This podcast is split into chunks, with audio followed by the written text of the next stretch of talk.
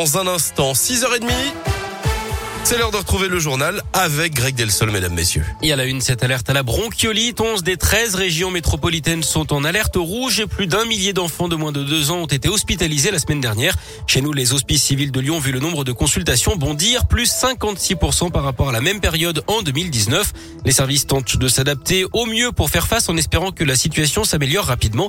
Hugues Dezombre est le chef des services de pédiatrie à l'hôpital femme-mère-enfant de Bron cette vague dure un certain temps. Et alors que d'habitude elle débute fin novembre, début décembre, et qu'elle dure en gros jusqu'aux vacances de février, bah, elle a déjà commencé et on imagine qu'elle va perdurer jusque peut-être aux, alentours des vacances de Noël. C'est comme euh, des chutes de neige qui arrivent bien avant l'hiver. Et bien évidemment, ça surprend tout le monde. Ce manque d'immunité chez les plus petits est dommageable parce que ce sont les personnes les plus à risque. Donc effectivement, les nouveau-nés, on est tout à fait vigilant par rapport à cette situation euh, clinique parce que ça peut se compliquer et découler sur des hospitalisations. Et les défenses immunitaires plus faibles hein, chez les bébés à cause notamment des derniers confinements qui ont réduit leur contact avec l'extérieur.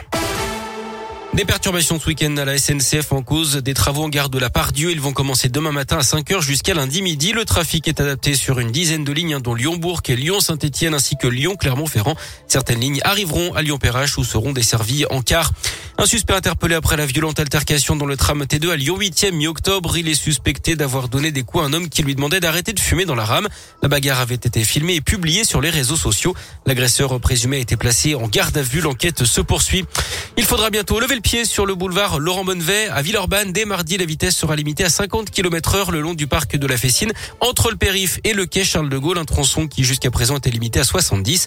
L'objectif, c'est de réduire le nombre d'accidents sur cet axe qui longe le campus de la En bref, les rassemblements seront interdits à Bron-Saint-Priest et Chassieux ce soir. Décision du préfet du Rhône pour lutter contre les rassemblements sauvages. De nombreux policiers seront mobilisés. Ne parlez plus de Facebook, il faut désormais dire Meta, c'est le nouveau nom du groupe de Mark Zuckerberg pour mieux représenter toutes ses activités.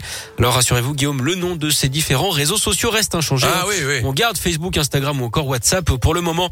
Netflix va investir l'Institut Lumière à Lyon. La plateforme de vidéo en ligne va organiser la projection d'une série de films qu'elle a produits, dont trois en avant-première, notamment Don't Look Up, Déni Cosmique, une comédie avec Leonardo DiCaprio et Jennifer Lawrence.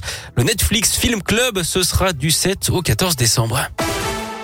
Et puis du foot avec de la Ligue 1, le coup d'envoi de la 12e journée. Ce soir, un choc entre le PSG et Lille. Demain, Lyon 9e recevra Lens 2e à 21h. Les Gones qui sont à 5 points des nordistes. Et puis l'équipe de France féminine, elle connaît ses adversaires pour le prochain Euro. Le tirage au sort des phases de groupe avait lieu hier soir.